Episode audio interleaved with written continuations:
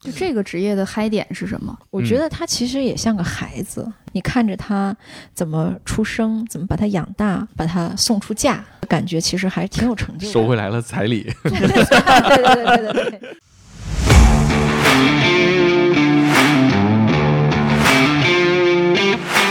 编剧和导演这样拍拖，制片人和导演也一样，但是两口子还能选啊，这有时候项目 也能选啊，不行还可以离嘛。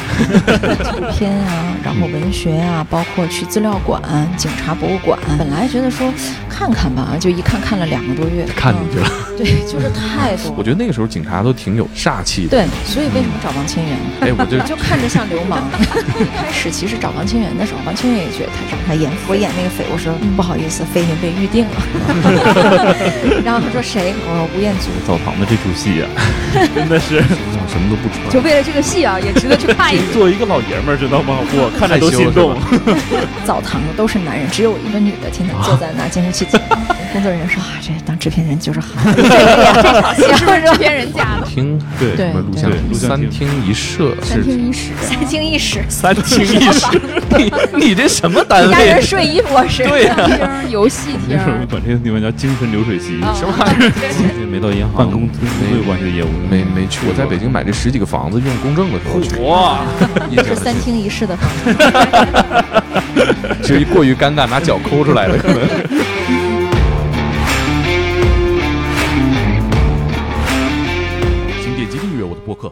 拜托了。打捞最带劲的职业故事，这里是天才职业，我是猛哥。今天的节目由我天才捕手编辑大体格子，大家好，我是大体格子，魔咒的大洋马。哎哎，今天的嘉宾是我最近最期待的电影《除暴》的制片人梁林梁老师。大家好，我是梁林。这个我听说大洋马已经提前看过了，是吧？偷摸先先去瞅了一眼啊，我是特别期待。你看完了有什么感觉？我其实说实话，这个片子在就不好看是吧？那我先撤了哈。我告诉你，看完了之后是吧？我这还得二刷，因为这个片子在出来之前，其实我我看到了预告片的时候，嗯，我当时的感觉啊，这个片子就是一个特别咬牙的片子。那个谁咬牙？我的就是我，我特别咬牙的片子。一个第一是觉得这片特别硬啊啊，这里边所有的人物啊，然后包括场景啊，包括所有的效果，就看起来就是一个特别硬的片子。嗯，很紧张，就是节奏很快。我最近如果是要看电影的话，肯定是我这个是首选，我肯定要看这个的。因为啥呢？我因为我喜欢王千源。是这这喜欢王千源啥？你能不能说具体点？喜欢长相。嗨，我以为有什么特别的呢。确实，他之前的作品也都演得很好。不期待吴彦祖呢？我听你这一 不好美男那一那一挂。喜欢猛哥这样的吗？对，就别别往我这。我其实最期待的就是我看的预告片的一个画面，吴彦祖饰演的悍匪行刑时候这个画面，因为。抓人啊，审判啊，你能看到悍匪的各个真实的这个他的表现，但是行刑时候他演的那个表情太纠结了，突破了我的认知，太期待了。其实我记得我们在拍的时候，还有包括宣传的时候，其实导演一直有提过，我们在抓那个行刑的那个场景的时候，有一个字幕说老鹰被捕后的二百多少多少天，然后他说很多人会纠结说。他跪在那儿，为什么有种悔恨啊，有种不舍那种感觉？哦，太纠结了，那个画面理解不了那个表情。我们其实，在拍的时候就在说，当一个人被抓了，他知道自己是要死，但是他在那里面待了二百多天。这二百多天，你想他会想什么？如果是二十多天，可能还没想明白。二百多天，他会把他人的一生应该想的、不该想的，全部一遍一遍的滤过，所以最后出来的时候的那个表情才会如此的复杂纠结，是非常震撼啊！那您会怎么介绍这个电影呢？跟大家？之前其实我们在首映的时候，我就说这个片子是一个，我就用一个字“敢”啊，就是我们监制提了这个题材。敢提，我们就敢拍拍，嗯，演员也敢演。但是抛开我们制作的这一项来讲的话，我觉得片中的景也好，匪也好，其实也是敢。就在个那个年代，他们真的敢亡命徒，嗯，而警察也真的敢跟亡命亡命徒以生命换生命，嗯。所以我觉得这个片子总体来讲，对我就是个敢字。嗯，我其实觉得这个题材也特别吸引我，因为，呃，像我们天才职业节目请到的人哈，基本都是生死命运相关的人，是吧？我们节目里面聊的也都是死人的事儿，是吧？答案 没有没有没有，也有不死人啊，的。有有有，当然有啊。就我们的没活下来的是吧？我们的听众都会期待说，哎，这期什么样的人死了啊？他是怎么死的？啊嗯，其实让我们对这个九十年代发生的这种罪案题材特别感兴趣，就是建国后的警察啊。最难的阶段就是九零年到零零年这段时间，从八十年代开始，到了九十年代，人口的流动一下变得特别频繁了，贫富差距拉大了，然后枪支又很泛滥，所以警察简直太难了，还没有监控摄像头。对，嗯，对。其实我一直我个人我很喜欢动作片、战争片，嗯，嗯，然后当然还有音乐剧，这是我就反正挺分裂的哈。这差的挺大的，分裂的。然后呢，英皇一直是拍动作戏经费，嗯拍了那么多年，是二十年，嗯然后有那么多好的这个创作者，不管是导演啊，还有演员啊等等。但是不管怎么拍，我们看的很劲爆，可是他们大多数都不是真实的，嗯。都是想象出来的，只是给了一个很大的尺度让我们去发挥。嗯。可是回来我们看到，因为我我经历过那个年代，八九十年代，啊，对。您看着不像啊，看着不像哈，啊对对对，谢谢。然后，嗯然后经历过那个年代，所以我知道那个年代是一个什么状态。那个时候发生的事情，比那些港产片也好，或者是美国的西部西片也好，拍出来的其实要更加的过度、过分。哎，您有印象，就是说以前见到过这种，或者是周围所处的环境里面有过这种比较残暴的这种凶案吗？那么残暴的没有。嗯，就是真的是那个那个还没有，因为我生活的地方可能还比较安全。嗯，对，因为一直是在大学的校园里面住，所以就很很少很少有这种恶性。但是新闻啊，嗯包括可能小的时候去到某一些地方去玩的时候，可能会看到、听到，也会对朋友啊之间也会有说，哎，我小的时候就是这样的一个环境，嗯真的是街上就可以，九十年代抢啊什么的不知道你们有没有听过东北有个叫刨奔儿帮的。嗯，对对啊，对是。是吧？就嗯那个时候就我邻是居就对对就有我们家遇害的，对，我们家在是吗？嗯。吉林市，然后那个时候就好多小女孩啊，上下班的人说，哎，哪哪哪又有个人遇害了，对就拿榔对对对对，头把后脑勺就敲碎了。嗯。对，啊，这个这个团伙主要活动在辽宁和吉林 是吧？跟黑龙江没什么关系是吧？不是有 上次跟徐浪聊，他也分享了，就是有有听到过，嗯，因为那个时候取证很难，就是你一榔头下去凿后脑勺，人死了对。查不着。对对对嗯，对，所以小的时候就是小时候出门啊，包括这个大人的叮嘱啊，对，还是挺挺对晚上之后还挺害怕的。对对，但是其实那个年代很多，因为呃资讯没有现在这么发达嘛，就嗯不会用这种图片和视频的形象呈现给大家，嗯，所以很多故事都是在口口相传中再流传下来的。是的，然后，但是在拍这个片子的时候，是不是对于这些口口相传的故事，我们要做很多的去求证？特别多特别多。就是我们不光是可能去看一些什么纪录片啊，然后嗯。文学啊，包括去资料馆、警察博物馆嗯。啊等等，去翻了大量的资料。就是本来觉得说看看吧，就一看看了两个多月，看进去了。对，就是太多了。嗯除了那些之外，其实还翻了当年很多旧杂志啊和旧报纸啊哎，这跟我们单位干的事儿挺像。对想的对哈这个过程挺好奇的，比如您当时具体去过，就看过什么，去过哪里，然后哇太有有没有一些很印象很深的一些，就是看到当年的资料很超出想象，最终也能真的是用到了电影里面去的这些细节，能分享嗯。这些具体的，其实得让导演和编剧去讲，嗯因为他们是真的闷在，比如说每就几几乎每天会去警察博物馆，嗯。然后带着我们的服装道具，因为我们服装道具其实是香港团队，他们都不太了解，嗯。然后去看嗯。他们的那个警服、警徽、警花到底长什么样。嗯啊、然后那个年代人们的交通工具是什么样子的，嗯。然后出行以后，你看我们其实拍晚上的戏不是那么多，嗯，对，嗯，然后因为你会发现，其实大量的那时候的犯罪也不一定就限制在晚上，是嗯。白天他们也真的敢干，是。嗯，然后就是这些也是超乎我们的想象，就觉得哈猫黑儿啊从那个胡同里面窜出来，不是。这也是看片儿是特别爽的一点，啊就是能看清楚。对对对，都 敞开给你看，对，对就是你，你像其实我们呃心里面小时候小时候恐惧的犯罪，就是《白日焰火》里那种走到胡同里啊抽冷子扑一刀就完事儿儿了。对。就白天这种啊，还真是拉开所以说，其实是悍匪嘛，他们是真的就是玩亡命徒哈，有计划有什么的。嗯。然后我们去看，就不光是看匪怎么去那个犯案，其实要看警察怎么去侦破。嗯，对，得往这方向使劲是吧？对。但是这块的资料特别难找，是吧？我们找了很多那时候已经退休的刑警。呃，经侦的、刑侦的，然后民警、特警，全都是哈，他们一块儿去去去去调查这个资料，然后就会发现那个时候没有 DNA，没有指纹检测，没有面部识别，没有摄像头，啥啥都没有，啊，什么都没有。然后靠的是什么？其实他们说就是靠蹲在那儿，靠直觉。嗯，真的是你要分析这个犯罪的嫌疑人的轨迹，他们的心理状态。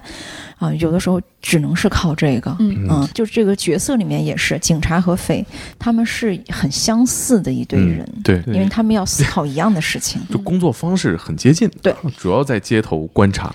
因为这个片子就最开开始的时候，就是当王千源的角色出来的时候，其实做了一个这样类似的交代，就是他之前比较成功的案例是在茅坑里边蹲了七天，然后抓到了一个嫌犯，嗯，这是什么案子？然后甚至还被他他刚刚调到的这个。呃，这个分局的新的同事还笑话啊，这就是在茅坑里边蹲了七天抓人的那个。嗯嗯，对。而且呃，我们之前采访的嘉宾也跟我们分享过，说当年啊办案子走街上哈，就是人都是低头看道，嗯，只有警察是抬头看人眼睛。对。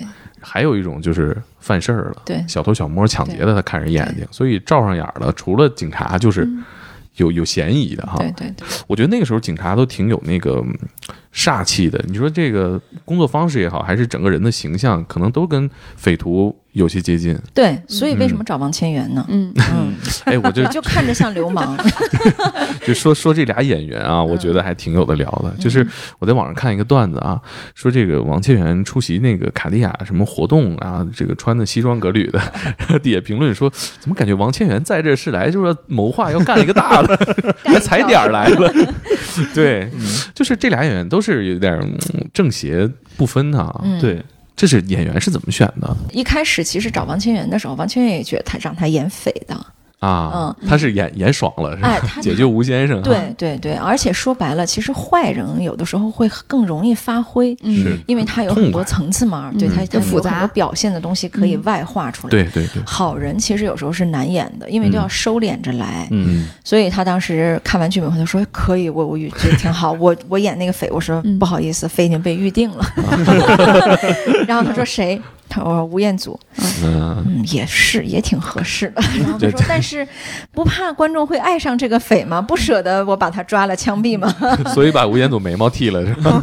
怕大家太心动是吧？在前期大家看到一些相关的物料的时候，说这可能是吴彦祖史上 最最惨的一个造型啊，对对对，最惨的一个造型。这造型是是是个什么来头？我其实有点没看懂。这个齐刘海，然后长长的这个尾巴，然后还有眉毛剃。对，这个是怎么是去？设计的。这个其实他们这一帮匪徒吧，他们有一个前史，他们是一群摇滚乐迷。哦。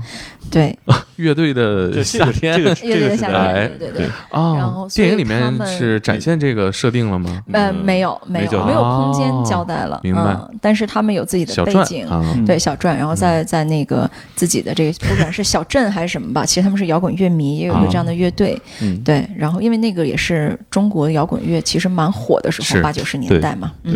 那吴彦祖接受这个造型吗？接受，他非常配合。啊，是吗？还是不愿意让自己太帅？对他其实没有任何偶像帅的包袱，这个确实是。而且他他，你看他平常在网上发那些图，我都替他愁，胡子拉碴的，胡子拉 碴，然后头发那样，他也就发出来，他也完全无所谓。他那是剃眉毛啊？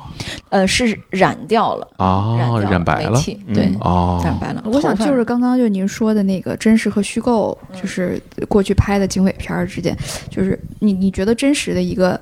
警匪片一个这样的刺激的故事和一个虚构故事之间有什么样的差别？为什么真实它会更具有现在吸引你的那个魅力？我觉得它会引起我们这代人吧，起码哈，或者说咱们中国人的一种共鸣感。嗯。嗯，就是这个感受是我们都经历过的。嗯。嗯。然后我们一直在说，其实拍这个片子不是说要拍那个年代的肥有多么多么的猛，或者说有多么的怎么样，嗯。其实是要让大家知道说，经过了二十年，中国其实改革开放也好，什么也好，过来大家都在去摸索，直到现在，嗯。以至于我们现在很安定、很稳定哈，是不易的。嗯。我们是想让大家看到这一点，而珍惜当下。嗯嗯。就是可能虚构故事里的那个英雄主义会更突出一点，但是真实故事里，大家能对那个年代怎么过来的更有共鸣。嗯对对对，嗯。而且就是我们其实，在拍的时候，导演一直也在跟，嗯、钱源老师说，就是，嗯、也不需要特别有性格，啊。就是把你的那种坚毅演出来，因为你演的不是一个警察，不是一个忠诚，嗯。不是忠诚一个人去抓了这个悍匪，嗯。是那一那一代的警察，他们都具备这样的一个特质，嗯，然后这样的一个性格，这些人做了那当年的那些事儿，嗯。嗯。嗯，嗯，哎，有考虑过让吴彦祖演警察，让就最初的时候。演不了公安啊，啊。他，演不了公安，演了大家不信。有有点跳，有点信。是。我对吴彦祖这个那他除非是个香港警察，香港警察到国内来办案，这 个警察故事。完全别的了。不是他那口音好像就比较难让人觉得他是个，对对对觉得他是个。大陆警察。刚刚啊梁老师聊到的就是，呃，就是那一代警察啊他们的那个形象的时候，因为在聊之前，蒙哥问我说，这个片子里边你印象最深的镜头是什么？我说印象最深镜头其实是两个，就是撕那个小小广告的那个镜头，对，就是后边。后边有一个广告背板，啊。然后呃，王千源和他的同事看到了这些小广告，把警察的那个脸挡上了，嗯，然后把那些标语挡上之后，啊他们一定要把它撕干净。其实那就是那一代警察他们对于自己工作的那个那个追求，对。就是嗯其实他们那那是他们的荣耀。嗯。嗯，是印象最深的就是他们还真是卦象，就是一看 就是要么犯事儿的，要么就警察。嗯，我现在一想起吴彦祖，印象最深的还是天台和成龙阿祖收手吧，啊，收手吧，啊是吗？对？对。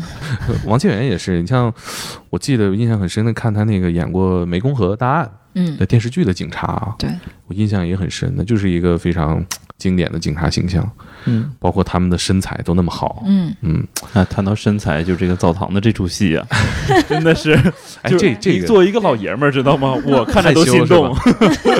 可能大家还没看啊，节目播的时候应该是首映这一天啊。嗯呃，这个大家听节目的时候，我应该在电影院了啊。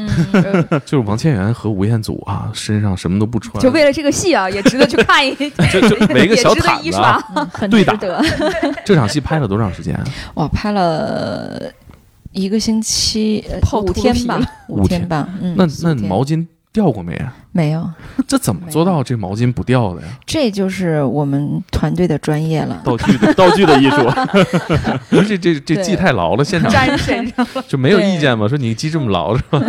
失去了一些乐趣。不是我其实我其实会比较好奇，因为我我看过了，我就是里边的啊有一些打斗的镜头，就是膝盖就直接顶到那个墙上，而且是墙缝上。啊然后包括整个拖拽啊等等动作，就是他们在拍这场戏的时候，现场真真的有受伤吗？打斗肯定会受伤，嗯，但是那些我们也是有保护措施的。你看到的那些东西，它也不是真的就是瓷砖儿啊啊，也是我们做过的嗯那个那个道具嗯啊。但是它是硬的，要不然你一啊软，啊它就会晃啊，或者会瘪啊什么，但它还是会磕到。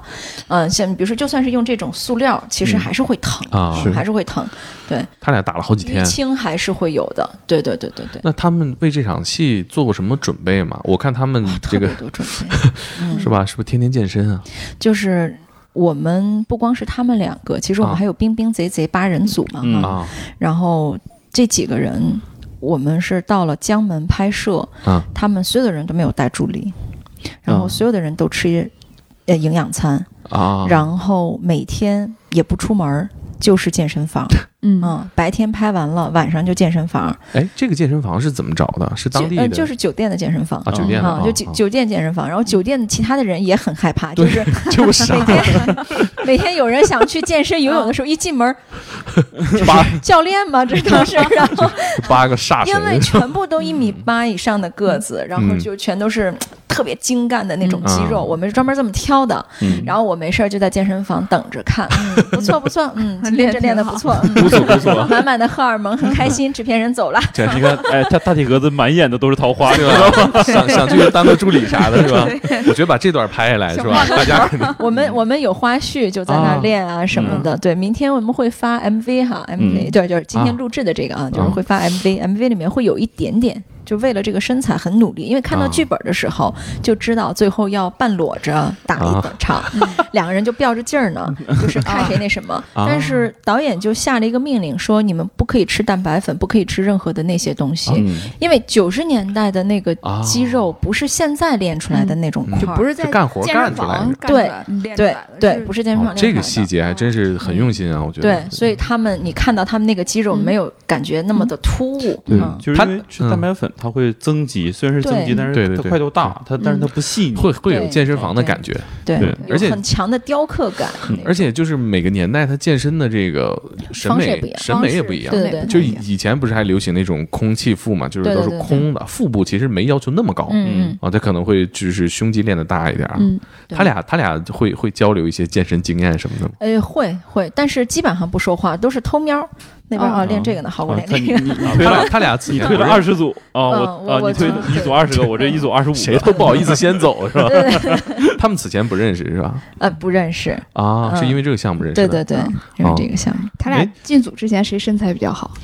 王千源一直说是吴彦祖身材好啊，因为他说 吴彦祖他其实年轻的时候就在一直健身，嗯对包括他们他因为他一直从美国长大嘛，所以他啊吃的东西啊什么的，对他肌肉的那个塑造感底子好啊，对对，对，哎，这个最后那场戏设计有没有发福利的意思？因为你选了一个女性人气极高的两个演员，我觉得应该有吧。就是那场浴室是我们搭的景儿哈，嗯我们找了一房专门搭的景，嗯满澡堂子都是男人，只有我一个女的天天坐在那儿监视器前。然后我们所有的人工作人员说：“哇，这当制片人就是好。”这场戏是不是制片人家的？对，因为别的女生进来呢，其他的经纪人可能会怕演员尴尬，你知道吗？啊就会觉得说放不开啊什么的，啊所以就是啊尽量不要让女生进现场了。啊，嗯，但是我就但你你出入自如。得在呀，对对对，然后，哎呀，是是会有是是多拍两家的吗？这些 啊，是您要求的会不会有人这样以为？有可能会不多拍一天，你知道吗？对，多过几条，嗯，嗯比如说躺着的，什么拖着的，哎，多躺一会儿。他们俩拍拍没有我们不这个过程，会那样的。他们拍的过程有没有尴尬？呃，还好，嗯其实两个人因为都很专业，嗯他们并没有觉得说什么。但是千源也说，哎，这不会掉吗？这真掉不了吗？自己也拽一拽什么的。里边穿的是什么呀？呃，泳裤，啊，嗯对哦哦，就全程都没掉，我觉得这也是个技术活儿。对对对对对，嗯嗯，因为武就是武行他们都已经测试很久了。啊，他们拍那场戏可能就拍几天，啊但是武行要不停的来回的走位啊、打呀，然后拍小样啊给导演看过呀，然后教演员的动作。其实他们已经在那里面磨合了一个月了，哦就这些戏。嗯，啊，那这个他那个是怎么别住的呀？那东西 你为啥对这个话题这么感兴趣？是 我都没有这么感兴趣。没事，回回头有机会，回头有机会让梁老师，要不带你去看看道具，对吧？对对对，回头我给你别一个。这这太过意不去了。别不住，你卡你卡不住，你那太圆滑了，我觉得这场戏啊，对于我们这种是吧身材偏胖的男士看，确实觉得很羡慕啊。嗯刚才提到这个呃九十年代的这个设计啊，就是我我想了解咱们这个剧组在设计还原当时那个社会样貌的时候，有没有什么特别的这个设计在里头？哦，非常多，从车到，嗯因为我们看到很多马路上的戏，因为啊有抢劫嘛，其实对马路上的还原非常的仔细。对垃圾桶啊、油箱啊、拦路杆儿啊，甚至是路灯，嗯那个年代的路灯是什么样子的啊、嗯都要做还原。因为现在我们去拍的很多那个地方，那个没有那个线啊什么那些了，然后那个造型也不一样了，全部都要重新做。哦，对，这个是我们的工作范围里的。呃，我们会去要求。嗯，就是按照导演的要求，然后会安排道具去调研，看九十年代那那个城市的氛围是什么样子的，嗯。然后让他们做几款设计图，然后我们会去选，请导演去选择。我在预告片里看到了一个特别有年代感的东西，放映厅还是什么录像，厅？录像厅，就这个现在没有了啊。嗯，没有了，就你肯定定小时候常去哈，我这是一个我去过，我去过，就是那个时候有有一个词儿叫“三厅一社”，三厅一室，三厅。三三厅一室，你你这装修房子三厅一室，你这也太奇怪了，三三厅一室。三厅一什么舍舍吗？舍 三厅一室，三厅三厅一室，你你这什么单家人位？睡衣卧室。对呀、厅、游戏厅，然后还有什么？录像厅、游戏厅、舞厅舞厅一社是台球社，吓我一跳，我还以为卧室剩下的台是球室，台球室，我们这家里边这个娱乐氛围够浓的。对，就这这是一个特别有年代感的词儿。我觉得零零后都没听过这个词儿吧，嗯。他们没有这个环境啊。而且他那个里边就是录像厅还原的特别真实，就是比较昏暗，然后木头我没去过木头靠不知道背的椅子啊。啊，大家坐在那儿，然后就一个小电视放在那儿对啊。啊，就那个时候九十年代，大家对于混社会这件事儿，嗯。可能尤其是北方和东北的时候，好多的小男孩的立这个志向都是在录像厅里面看啊《古惑仔》啊、看港片儿看港是片儿啊，啊对对，都是对梦想，都是从那个地方发育的。对对对嗯。而且这个这些地方还会有一些非法交易哈。对对对，嗯，门口放了个牌子，但是白天晚上放的片子可能不一样。对而且对都叫猛片儿，对，嗯对，猛哥都是吧？猛？片儿。我还是这这真没去看过，但但是你就是年轻好不好？你年轻，我们零零后确实没有了哈，那时候。你什么时候演电影？片名就叫猛片儿，你零零后啊，开玩笑，开就是吓我一跳。很有神秘感。看不出来是吧？对对对，对，录像厅那个时候是很刺激这个青少年荷尔蒙啊，对对有一个一个神秘感。地方，对嗯想走上社会啊，我们那时候管这个地方叫精神流水席。啊什么玩意儿？精神流水席对，就是你随看、随进、随看、随走对对啊，然后它片儿是一直在放的。啊它没有啊那对对对对对对对你看到哪儿算哪对儿是吧？进来是哪儿就是哪儿。对所以嗯，你们家那一代的青少年说精神世界都差不多，差不多差不多。欧美三级片是吧？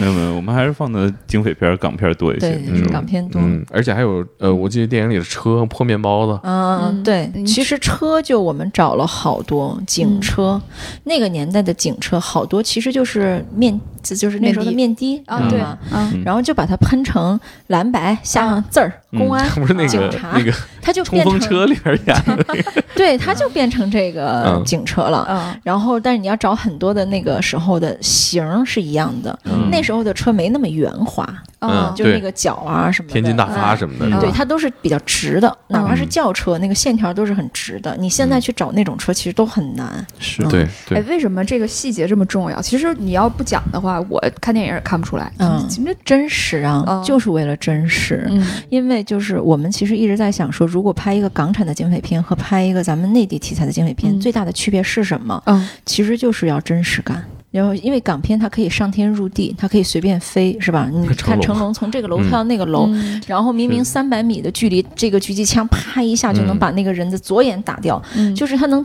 他能就是到这个程度。可是就是如你放这个，大家就不信。嗯。嗯，也有那样打法，对不对？也有我们也见过那样的片子，就是是打的那个动作很夸张，然后带着这个招式的，但是就不是我们这边的人能相信的那个感觉了。嗯嗯，对。我我这个电影吸引我的一点就是，确实是有太多的这种是吧对枪啊这种，嗯这这这个事儿的预期是从哪儿来的？是是从就是说这个选择一个这样一个暴力的一个对抗的这种，因为其实也是看资料。就你看到大量的资料，那个时候，呃，它确实就是这样子的。就这个精彩的素材也是从现实里面来的。对嗯，没它也不是说架空为了没错，为了很矛盾、很冲突而设计的。对对对，嗯包括其实你看过片子啊，有一个场景，是其实拍完的时候，我们都在想，哎呀，这个拍的有点太纪录片了，那个感觉，是吗？就是他们冲上楼梯楼梯的那个那个。对啊当然，现在做了一些风格化的处理哈，你们看片的时候可能会知道，很多人就什么，但是那场其实是跟纪录片里面的一场抓捕一样的。啊，就是而且枪支也太泛滥了。那个时候我记得派出所管户籍的大姐手里都有一把小手枪，每天擦着玩儿。嗯，就你们那这么野性吗？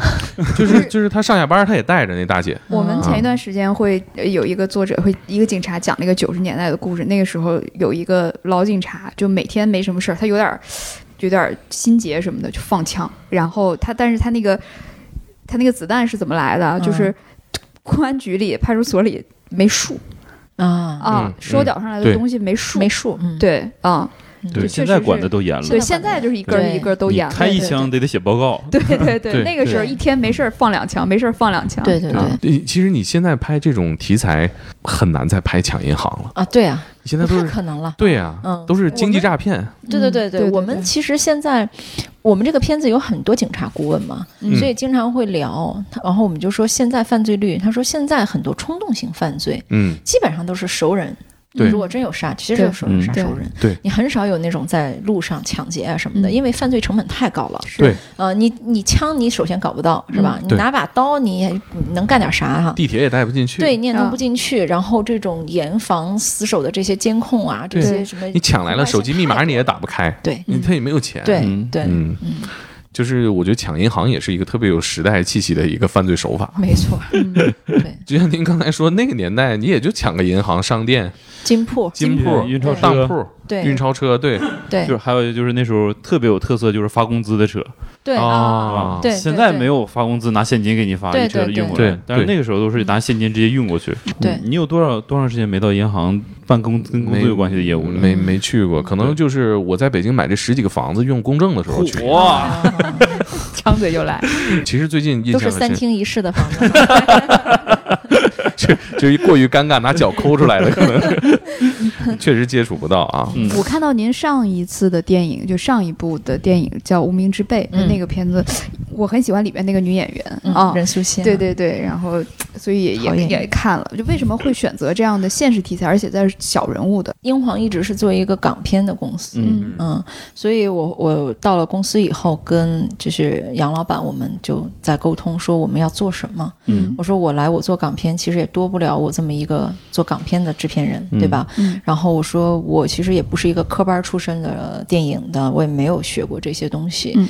那么只能从自己的兴趣爱好打动我的故事去入手，然后就找了那个饶晓志，看了他的那个戏，跟这个小志导演我们讨论的时候，他也。提出来过，说我做个科幻题材，我做个悬疑什么的。嗯后来我说，咱们就从你的话剧里面挑一个吧，因为那些啊东西是最动情的。嗯对，我觉得有的东西是要看大场面、大制作去享视觉享受，但有的可能也要去动，就是动心，嗯让你从内心里面有更好的享受。嗯嗯所以就选了《无名之辈》。嗯嗯，哎，说到这儿，我其实想聊聊您的这个职业哈，经常听到制片人哈，嗯制片、制片人、监制，制片人到底是干什么的？他的职责是啥？他跟监制和和这个制片出的出出品人，啊，对对对对，这些什么区别啊？出品人就是给钱的，他在支持这个项目，嗯由他来发起，然后他们这个就像英皇的杨受成嗯博士，老板啊他就是我们老板，对，嗯老板然后出品人，监制呢，其实更偏向于说我会辅导着这个导演从创作的角度怎么怎么做这个项目。啊，对那制片人呢，我自己总结其实就是个大保姆，啊嗯，，就是要事无巨细的去管理很多的事情，管理时间，管理钱，啊、然后时间管管理大人，师，管理人，金钱管理大师。哎对，其实是一个更偏向于说我怎么能够把人这么多的人嗯，在这个事儿里面协调起来。对我我其实对这个职业我最佩服的就是这一点。嗯，你管的不是普通的是吧？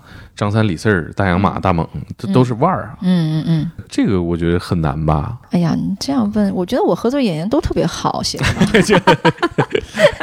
咱咱咱咱不整这么官方，咱咱整点实际的。那肯定是一个很难的事儿难的是什么？难的是这些人的时间。嗯啊、不是这些人的这个合作的性格和态度，啊！其实时间，因为每个人如果都是腕儿的话，他们就事儿很多，嗯对，你就要安排好，甚至是一天我要怎么样啊、明天我就要放你，还是晚上怎么怎么样，就啊这些很细的事情，嗯对，那有没有比较极端的情况？就是说是，就大家的事儿都重要。都能协调，都能协调。嗯嗯，基本上没有遇到过那种就是到了坎儿上就是不行的。嗯嗯，因为因为其实都是做这一行的，嗯。都知道说哦，你在干的这件事情，比如说你在拍摄，那么我其他的事情我尽量的去给到你，嗯。然后如果我知道这件事情对演员特别重要，那么我们就尽量的去协调给演员，当然会麻烦啊、只是麻烦，但是没有不能解决的，我觉得，嗯。就是导演和制片人是冤家，嗯。这两个角色是代表完全不同的两个立场的。嗯，就是之前的这个这件事情是怎么看的？这种我说法，觉得好多人说一个编剧和导演这样拍拖嗯啊，叫谈恋爱。对，其实制片人和导演也一样，啊，就是没有哪对夫妻是不吵架的。嗯对不对？但是目的都是一个，就是为了这个项目好。我觉得能够吵翻了或者什么的话，那是因为他们一开始去做这个事儿的那个目的没有嗯达起达成，不清晰。就是我为什么要做这个项目，我们的共同目标打到哪儿？这个我觉得一开始就说清楚。不管是我制片人去找的导演，你来拍这个戏，还是说导演先立了这个项目，然后请制片人来帮他去管理整个剧组，都要先清晰。嗯。如果说一边是说导演说我为了艺术，我艺术为先，这边人想不行，我就得赚钱，嗯。你艺术摆一边儿。如果是这样的话，他一定是炒到位啊，嗯一定会分家。这有点像嗯。过日子啊，就是对，你和导演像两口子，像过日子，俩人目标的一致。对啊，但是两口子还能选啊，这有时候项目 也不是自己完全能掌控的哈。也能选啊，嗯对不对？你还不行，还可以离嘛，这就看谁拿到财产的问题了，对吧？谁把三厅一室拿到手，找下家嘛。这个项目里面，当时你和导演是怎么去完成这个，就怎么去说这个目标的？是说我要拿这个项目赚钱，还是我要有好的作品？嗯，其实当然是希望能够平衡，嗯。对，肯定是希望平衡，因为呃，刘浩良导演的第一部《冲锋车》是他拍完了，在做后期的时候，嗯。我入到了这一行。嗯。啊啊、然后他的整个后期是等于我陪他过的，每天嗯。我们两个呃帮他买奶茶呀，然后泡面，我们两个就天天在后期公司待着，就这么一个状况。然后做完那个以后，一直就在说我们下部拍什么，嗯。也有想过拍一些呃悬疑类的啊，什么什么题材的，我就觉得说，那咱不如试一试，咱拍个内地题材的经费，嗯、嗯因为他也是写这种类型的很好的编剧嘛，嗯啊然后金像奖提名，包括他也是编剧协会的主席啊什么的，然后就找了这么一个题材。这个题材其实一拿到手的时候，他就很感兴趣。我们也知道这个题材的那个那个这个这个预算呀，不可能是很低的，因为你要还原年代，还有很多的动作戏。嗯对对，然后还要请一些演员来哈，然后这么长时间，所以他的那个预算一旦上去以后，导演心里面也知道说哦，那我不能太任性哈，嗯我肯定还是要把它当成一个商业类型片，嗯。对，让大家在这里面有一个那个娱乐片的这样的一个体验在。嗯。嗯，嗯，那制片人是整个剧组权力最大的人吗？我觉得没有谁权力是最大的，其实都是配合。嗯。嗯，就是可能在没有开机前，或者是在后期的时候，我的参与会多一点。嗯，就是有的时候，我们导演经常会开玩笑叫我监制，嗯，就是因为我会干预他们的创作。哦哦，对，然后包括有时候剪的时候就，哎，我不管了，监制你看了，就是因为我会关于干预创作。其实不是说我干预，而是说他们相信我作为一个内地人的眼光，嗯。嗯、可能会比他们就是更了解咱们这片土地的观众吧，嗯。所以他们会有这样的一个信任，就就还这好。嗯这个剧组里边少有的内地人，然后裸男打戏里唯一的女性，好多东西得把关呢，确实是比较重要。对对，嗯嗯，制片人其实如果你懂创作的话，会对导演是很大的助力，就你对他的理解会更多。会吗？我我觉得觉得一半儿一半儿吧，嗯就是可能也会抢吧。对，就是你还是要尊重，嗯就是比如说，呃，我说开机以后哈，就比如说从现场监视器前面，嗯不管谁有什么意见，以导演为准。嗯嗯，对，因为导演想的一定是一个全面的。嗯嗯我想的可能只是这一场戏，我怎么样？啊因为我没有全程的盯在监视器前面，演员也是一样，他只能够从自己的角角色那个地方，哎，这句话我我这样吧，那样什么，一定是以导演的那个意志为主导的。嗯所以，嗯，我觉得如果制片人他懂，能帮到，但是他不要太强势的去凌驾于嗯某些，比如说不管是导演还是演员之上，嗯。因为那样的话，你不如自己去做就好了嘛，嗯。对不对？嗯。就是你行你上啊，你来当导演得了。啊对，兼职、制片人、导演，哎，咱们剧组里面会不会经常有这种对话出现？因为各个部门协同配合嘛。嗯，比如你摄制组、道具组说你行你上，你来吧，你拍吧。呃，我们组没有，嗯。因为其实都是在一块儿工作了很久的团队，就是啊。不会说，如果第一次合作，有可能会有这种人说、啊，那不行啊，怎么怎么样。但是磨合过几部戏，其实大家都知道我能做什么，你能做什么，嗯，对，就像第一次跟猛哥录节目的时候，我都不敢多说话，我就怕猛哥跟我说：“你行，你来吧。哦，哦，原来是你们的问题，就从您自己的个人经历去出发，就是你觉得你在制作一部作品之初，觉得什么是一个好的作品的关键？比如说，因为我看到像《无名之辈》啊，像《楚宝》的演员都是首先是非常好的，嗯然后导演也有很优秀的作品嗯啊、那你会不会去考虑其他的，比如说剧本哦，剧本？嗯那会不会说我找一个流量好的明星或者什么去做一些保障之类的？就会从几个维度去考虑。哎，这个其实是我嗯很纠结的，嗯，就是无名之辈、除暴，嗯包括后面的我那几部戏，其实古董局中局、悬崖，其实都有带一点不确定性和风险。嗯不管是从类型还有选角上，其实都有。嗯嗯，比如说除暴，我们选的其实真的是好像别人没有做过的这样的一个类型，就是你讲的内地的经费。是是题材上的风险，题材的上的风险，因为我自己是觉得，如果别人都把这个牌打得很顺了，嗯市场反应都很好了，它当然安全。嗯可是我们又做它干嘛呢？嗯嗯，就是观众那不就是再多看一部港式警匪片，嗯，再多看一部青春爱情片，就是你给观众的东西就觉得有点对不起自己的心意了，没错是吧？啊，对。哎，您自己在偏好上面，刚刚提到说喜欢几个类型的影片，嗯。动可以再说细一点吗？我挺想知道，就是一部电影的制片人他自己的审美的这个电影的偏好。我觉得我自己喜欢的那些类型能不能做，其实现在都是放在第二位。嗯嗯，反而是说拿到这样的一个题材，怎么能够把它做到最好，是对我来讲最重要的。嗯，嗯等于说这对你来说其实是是能拆分开的两件事儿。对，必须要拆分开。嗯我觉得从创作者的角度来讲，他肯定要夹带私货，他会有自己的偏好，这是一定的嘛。。对，但是制片人这个工作其实也能对这个项目有很大的影响嘛。嗯，为什么您就是会把这个事儿拆得很开呢？就我，呃，嗯不会觉得自己喜欢的也会有比较好的市场反响吗？嗯，我觉得会。你比如说战争片，嗯我觉得战争片一定会有好的反响，但是拍战争片的。人和我们的整个的体系，我觉得未必是我现在能够驾驭得了的。嗯可能不擅长。对，嗯，对，这个是我可能现在目前没法做的。哎，你刚刚提到的说你后面的几部，包括之前都有风险，题材上的风险，还有什么？是不是因为选的角色好像也不够那么有名气，嗯、对，就选的演员？对对对啊对对，他他不是那种流量，对，嗯，就就是大家还是踏踏实实实去演戏的人。无名之，辈的时候，我就觉得，哎，这好像是一个对，挺冒险的。小嗯。小众，比嗯如嗯，喜喜欢你得看过话剧，你才能知道任素汐是谁，对对对吧？嗯你得看过一些呃就很小时候，你才能知道张宇是谁。嗯啊。是的，是。包括陈建斌，他也不是说那种，对。他可能在过去电视圈里比较有名。对对对，嗯因为素汐是跟小志导演一直合作话剧的，他在嗯演话剧他就演过这个角色，嗯。所以当时挺纠结，我也有纠结，说要不咱们试试。其实我们也有试，真的、嗯就也想找大家一听哦，这个演员我们都认识，嗯，对，但是人家是也不搭理我们，是不是？人家一看就这这么做小成本，这 嗯。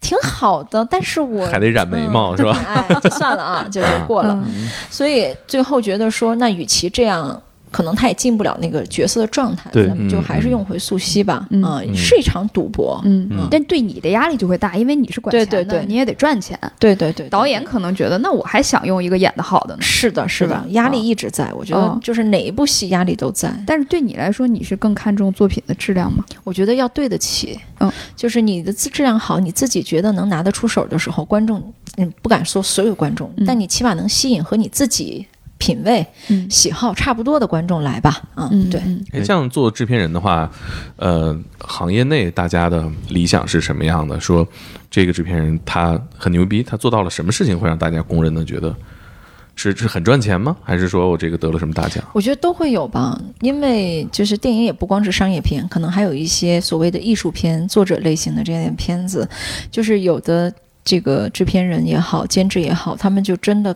愿意去为了这样的片子去奉献哈，去努力，然后去帮他们去去帮导演去去成功。嗯我觉得我也是挺佩服这样的，嗯，只不过我现在还做不到而已。嗯，这可能也取决于所在的公司和团队的整体的对对对对诉求哈。对对对，嗯。嗯嗯那制片人这个角色其实挺幕后的就是可能一部电影成功或者一部电影有了好评，大家都会去夸演员、嗯夸导演啊，也就夸到这儿了啊，嗯再夸夸编剧，可能就有一次我采访这个，呃。何继平编剧的时候，他就觉得他也挺委屈的。幕后的哈，对 对对，觉得编剧是一个很幕后的职业。只是挨骂的时候会把他们拽出来，对对对就？编的什么玩意儿？编剧太垃圾。就你们就更靠后了，嗯更靠后了。对你会觉得那个作品是你与有荣焉的吗？就是说这是我的好的作品吗，会会会会会哦，嗯，会的，这肯定会，我觉得会嗯。这肯定会，但是就是看是看人吧。嗯我不不爱在台前，就是其实我们拍的时候，很多导演都说：“哎，这角色你演一下，你你啊你来。”因 为哦，我全都拒绝，我我我，嗯对我我不喜欢面对那个镜头。哎，你会平时会玩这个社交平台吗？社交网站这样的，啥呀？有微博啊、ins 啊这些。呃，是很少，很少。嗯嗯，呃，有有没有就是说让你演个角色？因为可能观众看不到啊。我觉得没有梁老师没当演员，大家不会意外啊。没有没有，完全没有，就是导演会提出，包括我们其他的可能其他的制片人团队啊，包括这幕后的嗯摄影啊、导演自己嗯都会上去，哎，露个脸儿，演一个什么，也挺省点儿嗨的哈群演的钱是吧？也挺嗨的哈嗯。但是我就完全不喜欢，就不好这口儿。那路演的时候，你会站在对，路演的时候，就这次除暴被他们逼在台前，就一定要上去，然后跟大家讲话什么的。啊？哎，这反正对这是第一次这么频繁的跟大家在台前见见面沟通。嗯，之前片子上的时候也有，嗯，就是也只是可能首映的时候去一下，其他的时候我就尽量不要出现。就这个职业的嗨点是什么？就你为什么会享受其中？我觉得他其实也像个孩子，就是这个项目就像个孩子，嗯你看着他怎么出生，怎么把他养大，嗯，然后把他送出嫁。嗯，嗯就那个感觉，其实还挺有成就感。收回来了彩礼，对对对对对对，这个很重要。但是做别的工作也会这样，就也有这种感觉。为什么你会选择做制片人？哎，这个我没有想过，嗯，这个我确实没想过，因为我之前本身是做老师的，嗯。啊？哦，对我我在大学教书教了差不多有九年吧，啊！义务教育都进行完了。教什，么专业？对啊。教动画，啊？对，教动画，还有一些媒体管理啊什么的，就这种。啊！然后那叫梁老师真没叫错，对。确实是老是老师，对，然后对我来讲，就是刚大学毕业就去当老师，特别闷。嗯，就是那时候二十出头，因为我是教画画嘛，啊，所以在美院的那些学生，我大三的学生比我还大，啊，看起来像我叔叔舅舅那种感觉。啊然后我就想，如果我对着他们，然后等到五十五岁能退休，接下来这三十年都是干这个，每天，嗯，然后对着学生，我说，但是我还那么年轻，我能教他们什么？我都没有在行业里那同一套东西去反复教，对。然后教软件啊，教技能啊这些，对。我这还真没想到，然后就觉得我想找一个有挑战的，嗯。我不希望每年都做一个报告，嗯。不想每年都做同一门的研究，甚至是可能做完研究以后，第二年说，哎，你这我们还有经费，你继续研究，继续 研究着，然后我觉得挺痛苦的。嗯。我想做一点能够挑战性更大的东西。嗯电影对我来讲是挑战性更大的。那怎么怎么怎么做的呢？跨度到这儿？对啊，很好奇。比如找到杨老板说，我画画画的好，教的也好，哦 没有，所以我刚到的英皇的时候是帮忙跟所有的后期，啊，因为我对所有的软件啊这些东西我都很熟。哦啊对，我也可以自己动手去剪一点东西啊，设计一些东西。这个甲方有点可怕，是教教软件的，坐在后面是吧？对，但也十几年没碰了。嗯，后期老师更新很快心心也虚是吧？啊，你肯定啊真是后面之前做公关的人时候说，最害怕的就是甲方的负责项目管理的，以前也是干公关的啊，就是一审你这预算是吧？全是这个水分 主要主要是怕报复，你知道吗？因为以前他当公关的时候被人虐虐习惯了，啊 把那个发到我身上。嗯啊，所以您做来到英皇是第一份做制片人的工作，对然后就开始接触了很好的项目。了。呃，我是就是做后期，当哦时来了以后是负责几个片子的后期，啊，做了几年以后，嗯。等于是一六年吧，我才开始接触说要做一些制片的工作，嗯。去做一些开发的项目啊什么。嗯。嗯，我因为我我我我是兼职做配音嘛，就也在这个后期的棚嘛，然后就会接触一些制片人，然后我觉得是确实需要对时间、对项目都有比较强的把控能力啊，你得跟他相处好了，而且还得要求他，对，嗯，而且棚费啊 什么的都得算是吧？是的，今天主要是算钱是吧？确实是，我觉得钱是制片人的一个工作重要的考核标准。钱、时间、人嘛，你嗯无非其实就是这些。那制片人应该会，您会在很长呃一段时间内会接触到大量的像剧本呐、故事啊之类的。啊，对您去选择的时候，会去有什么样的标准去筛选吗？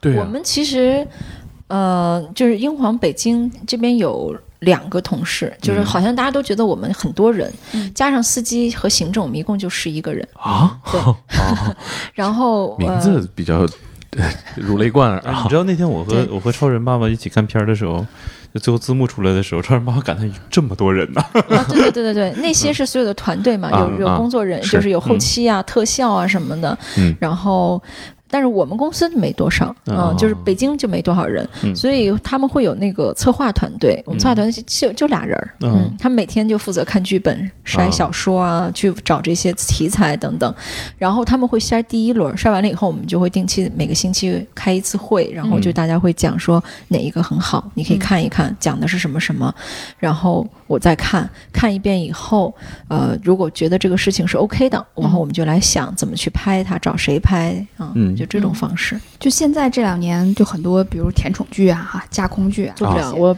对 对对，我我其实想问您，就是同样是也是说作为一个产出文化产品的嗯一个内容的东西，其实我们都有一点儿，我觉得得有点社会责任在里面、是，是是，嗯。因为你你给的东西可能是初中生、高中生、大学生都会看的，年轻人在网上看到大量的是这样的作品，就我个人啊，嗯我觉得真无所谓。嗯。嗯，就是那我年轻的时候，我天天也是看架空的金庸，嗯。看着琼瑶的那些所有的那个外外露的情感，嗯无比的嗯。在在在这也是。啊宣扬。其实我觉得每个人可能在那个年代、那个时候吧，啊，嗯。都会过这么一段只不过呈现形式不一样，对吧？嗯？那时候我们还有那么多的小说什么的在看，嗯。现在有剧了，那这个是更简便，那嗯选择这个。嗯。但是都有个成长过程吧，嗯，嗯。就是我我我不我不会做，嗯。是因为我不是说我不不愿意做啊，我是说我不懂怎么做甜宠剧，嗯。嗯、就是内心没有那个甜宠的那一刻，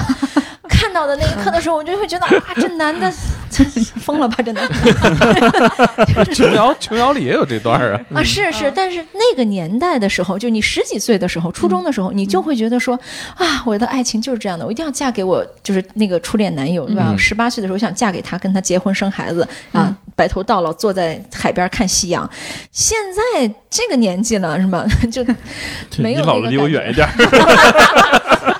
看什么夕阳，还在推轮椅，又尿裤子了？离我远一点。对，所以就就过去了。我觉得人还是有，就是他那个受众他是会成长的，他对会从这些对对对作品里面对对青少年是需要虚构的、虚幻的，呃比如说像金庸，他很多作品再更的时候，他也不是大师啊，对他也是小说家而已。人设的梦想吧。我我最近有一个特别困扰的事儿，因为我平时喜欢看电影，在，如果有时间在家的话，哎，我女朋友就会说啊，我看过这个片子，我说你从哪儿看的？啊，我是从抖音上看的。然后我说啊，你三分钟就看完了，和我两个小时看的肯定不一样啊。那没事，反正我都知道怎么回事了。嗯 最后告诉你那个王千源死了，对对，就特别讨厌。开玩笑，开玩。笑。然后还会告诉我，你想知道后边结果吗？嗯然后我就会很纠结，就是做电影的人做了这么多事情，然后给大家呈现了一个嗯半小时嗯到两个小时这样一个内容，但是现在的这个媒体形式会让大家可能呃更多年轻人习惯于一两分钟把这件事解决掉。嗯。那作为您这个角度，您觉得这两种形式，呃，用什么方法能告诉他们，其实价值是不一样的？嗯嗯，这个事儿其实之前还跟张艺谋导演我们讨论过呢。嗯嗯，然后我觉得他就是一个挺开明的人，他也刷抖音，没事。那他不刷，但是他非常愿意去接受这个新事物。嗯。嗯，我们做宣传的时候也跟他讲说，导演你录个抖音，嗯。导演这块我们要怎么怎么发，他就说发，你们该怎么发怎么发，嗯。因为媒介不同了。嗯。我我有生之年，电影还是会在一种形式上去存在的，尤其是疫情的时候，那个年初、嗯。很多电影选择在网上播，其实大家是。对于这个问题讨论了很久，对，就是电影到底会不会被一种新的媒介去代替？但是目前看来，我觉得它是一种目前还是会存在一段时间的这样的一个媒介。将来我觉得都不是说一个新的什么抖音啊，或者说一个手机就能够去代替，可能大家的观影方式就不一样了。嗯如果说将来的 VR 可能更先进了，我们嗯可能戴一个小眼镜或者不戴眼镜就在那儿，它就直接就就空设在这个地方，我觉得也是是就是存在的。但是电影这个内容本身，我觉得它会。它一直会，只是媒介不同。是。嗯，比如说我们可能未来都在小屏幕看电影，可能我们家里边有很好的音响和投影，投影，哎，对。就是消费又升级了，对对。那可能不用大银幕，但是还是需要内容。对对对，嗯。付费的方式可能也不同了。对对吧？对对，嗯。嗯。你像《除暴》这个片子，其实我看完之后，我就说它是一个特别直接的片子，嗯就是不管是演员，呃，每一个演员他们的动机都很明确，嗯，目标很明确，路径也很明确。因为嗯我是觉得电影院看有氛围，嗯嗯，这个氛围会很感染。是的，是的，非常正确，对。然后 一定要买票去看。呃，它还有很多是我觉得是细节能在大荧幕上呈现的更好，包括声音音，就是我们在声音的处理上其实很好。首映嗯那天本来想就有个环节，请我们的那几个核心主创也上来讲两句，嗯包括我们的那个声音是王冲老师，他嗯跟我们合作很久了哈，他是做了很多那个年代的还原，就包括你能声音的还原。声音的还原，哦就是你要是能听得细的话，就是可能广场上的一些声音、叫卖声，甚至是两口子在那吃就是有点吵架。都是你们第二套广播体操时代在召唤。对，甚至都是啊，想接个收儿啊，就是啊。你知道，就带着那个啊。赛在上啊方言，因为它是火车站，啊。所以就会有很多那个什么什么，然后小孩来回跑啊什么的那种吵闹声，然后看到那个盼盼的时候，啊啊，因为有个熊猫盼盼在嘛。对啊然后还有的说，我爸早就给我买了，哼 啊，就还有那种就是啊。非常生活化的这种细节，嗯。对该有的车的喇叭的声跟我们现在都是不一样的，嗯自行车的铃铛声，嗯。然后汽车的声音，然后甚至是现在我们走在路上的时候，那种可能会有一些音乐呀、什么之类的，那个嗯年代都不同。而且其实有的时候我在后期的棚里会看见，就是说，你看这个后期的这个混缩的轨道上面有多少个轨道，对对其实能看出来成本是，是的，不一样的。是的，是的。啊你声我们那音大气个王冲老师就是嗯。大牌啊，几十对，在那个，拍了一张图，然后发朋友圈，然后说啊已经晕了，已经晕了。对对对对，录音师是会会拍这种，就对对对，无数个轨道对，而且我们这个是对白还有一点处理，就是吴彦祖跟他的一个兄弟是讲粤语的，嗯啊就他们两个是老乡。啊，嗯，只有他们两个在单独的时候有几句台词就是讲粤语，嗯然后包启静老师也是讲粤语，啊嗯对，所以也能看得出来说啊，他有一些地域上的人啊什么，就能也交代一下他的来历，对，港普就立得住了，哎。要不然就很奇怪。啊是的，是的，就包括是用他的原声还是找配音。啊我们找配音老师配了一版，嗯。其实配的很好，嗯。但是最终我们还是决定是用他的原声，嗯，对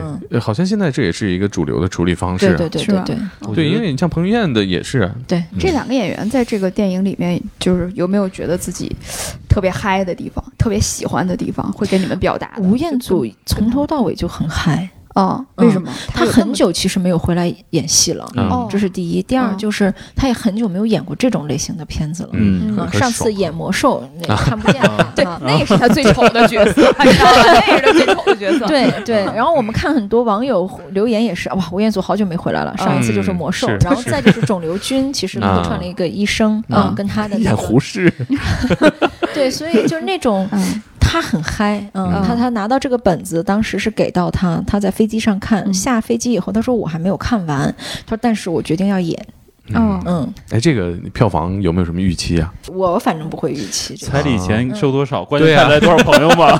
对对，我是觉得说只要。嗯，把它做到最好，让观众去去自己检验吧。这么痛快的一个事儿做完了，有没有什么遗憾，或者说有没有表达没有没有极致的地方？我从来不会对一个项目遗憾，我觉得没用，我也不想总结遗憾。就是在过程当中的时候，你会发现，哎，做的不好，然后那个时候都能还能补救，嗯，对，就能做。但是已经到了这一刻的话，我觉得就没有遗憾。学学到了，这个太重要了。你作为一个东北人，是不是会想起东北人的习惯？吵架的时候，我要这么说就好了。瞅你这点素质，哎，真的就没发挥好，是吧？对，吵完架的时候晚上回去会自己复盘。对我当时要这么说就好。我觉得作为一个每天对接这样多项目人，然后要计算时间成本的这样一个人，给我这个这个结论，我其实还挺开心的。就是嗯不不要有遗憾啊，你进展到哪儿是哪儿啊。对，对，你焦虑嘛？就马上要上上线了，要票房，你每天都会有是吧？大家都在看。呃，会会也会有这个焦虑。就是我跟导演今天等飞机的时候在那儿，我俩坐在那儿然后聊了会儿话，然后有两个就拿开手机，对着对着焦虑是吧？然后看完了以后，然后我就哎不看不看，放下了。导演哎不看 不看，放下了。嗯啊，没到两分钟又拿起来看，肯定会的。就是这种焦虑其实是带着点兴奋，啊嗯，带着点紧张，是这种感觉。嗯嗯嗯，像你做这个工作，它是以项目为周期的嘛？嗯，那这么紧张、高密度的工作，会在项目结束之间什么样的节奏？我就是歇歇一个月，我会休息不干了对呀、今年到明年应该没得歇，因为一直会有项目上。嗯，啊，就属于重叠的状态。对，我已经看到古董局中局的预告了，对对对对对。因为哦也，是这儿是我们的古董局中局的剪辑室，哦，是吗？对，我偷偷瞄两眼。就是你看我我我今天为什么让请你们到这儿来？就是晚上我们要在这儿就做这个项目的哦剪辑，啊，嗯就开始下一个。对，最后也是建议大家去电影院。你还没看呢，你安利不太什么，他安利还是你说这个片子怎么算好片子？看完之后爽，其实这片子对你来说值的。他还有个习惯特别好，他看这个好之后，他请全公司看，是吧？这个片子你既然这么喜欢，是吧？这句话剪进去。对，这肯定就是这个包个场，然后英皇电影院包场，没问题。是长安街上那个，对对对哎，那个影院特别好，英皇那个。公司人越来越多了，以前啊我最开始，IMAX 我们能做三百多，可以的。哦，是吗？那我们公司人够了。好嘞，那咱们这一期就这样，就是我先转到我们公司群里啊，大家找大洋马去要电影票啊，，太好了。咱们电影院